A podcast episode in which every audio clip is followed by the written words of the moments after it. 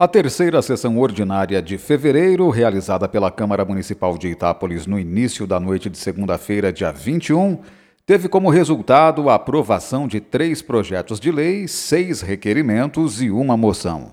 No expediente, nove indicações dos vereadores ao prefeito foram apresentadas e debatidas.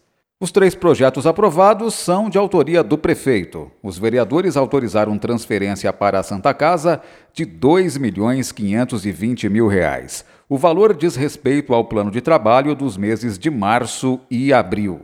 O plano de trabalho contempla não somente ações hospitalares e ações de urgência e emergência no pronto atendimento, mas também procedimentos cirúrgicos, exames de diagnósticos por imagem, exames laboratoriais, consultas médicas e outros procedimentos, absorvendo demanda da rede de saúde. Este é o segundo repasse autorizado de 2.520 mil reais no ano.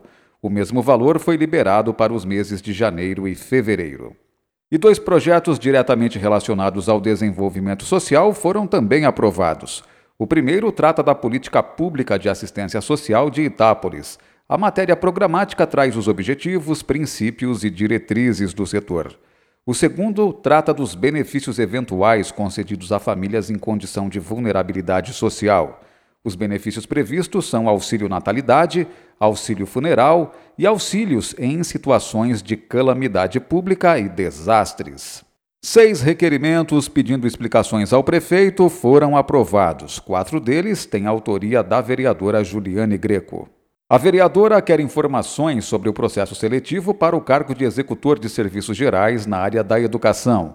Ainda informações sobre a contratação de serviços de assessoria de gestão educacional, informações sobre a quebra de ordem cronológica da Prefeitura em favor da empresa Nil Construtora e, por fim, explicações sobre o registro de preços para a compra de materiais escolares.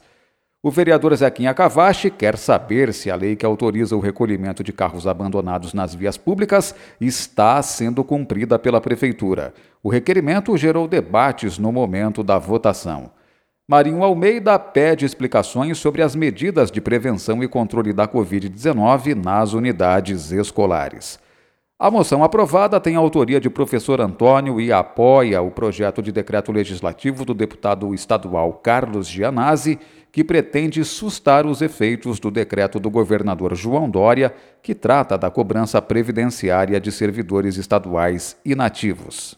E em função do feriado de carnaval, a próxima sessão ordinária de Câmara vai ser na quinta-feira que vem, dia 3 de março, às 5 horas da tarde, com audiência pública para apresentar entradas de recursos no orçamento.